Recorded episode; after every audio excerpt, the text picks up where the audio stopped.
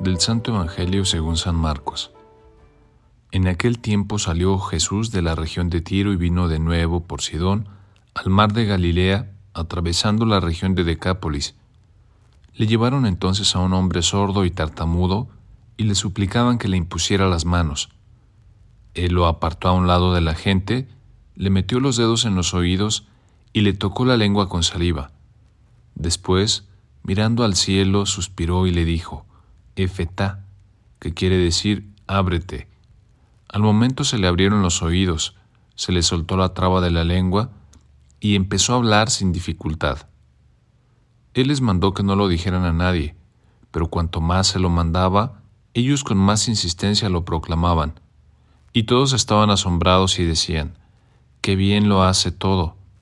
Hace oír a los sordos y hablar a los mudos. Palabra del Señor. Los primeros seguidores del Maestro, viendo sus milagros, admiran su bondad. No hacen ningún tipo de raciocinio, ni desarrollan una serie de razonamientos complicados. Simplemente lo ven obrar y concluyen. Es una buena persona que ama a los demás. Contemplemos el rostro de Cristo, tomemos una imagen y hagamos una contemplación serena. El Evangelio de hoy nos muestra a los habitantes de Galilea que se acercan a Jesús, no se trata de gente importante ni influyente en la sociedad de la época. Probablemente eran sencillos pescadores que buscaban la curación de sus amigos, un sordo y tartamudo. Jesús en su vida pública nos muestra en muchas ocasiones lo fácil que es llegar a Él. No exige cartas de recomendación, basta dar unos pasos, aproximarse a Él y pedirle con sencillez que nos ayude, que cure a alguien de alguna dolencia, que tenga misericordia de un necesitado. Jesucristo nos enseña la actitud que debemos tener hacia los demás. Si Él, Hijo de Dios y Mesías, vive tan cercano a las necesidades de quienes le rodean, nosotros hemos de hacer otro tanto. Esta cercanía y disponibilidad tienen muchas y variadas manifestaciones a lo largo del día.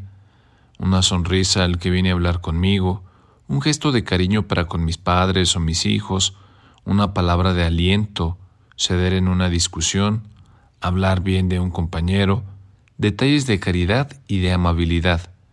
Pero cuántas veces queriendo vivir la caridad, olvidamos estos detalles que en realidad son los cimientos y las columnas de esta virtud. En las líneas del Evangelio encontramos una profunda enseñanza para nuestra vida de oración, base de toda la vida cristiana. Cristo es el amigo que nunca falla, que siempre nos escucha, atiende y ama llegando hasta dejarse crucificar por cada uno de nosotros. Él es bueno, o mejor dicho, Él es la bondad infinita. Con su palabra sana al enfermo, y con su palabra nos puede sanar a nosotros, enfermos también por nuestro egoísmo y nuestro pecado. Es capaz de hacer un milagro evidente, como la curación de una enfermedad física, y es capaz también de llevar a cabo el milagro de nuestro cambio de corazón.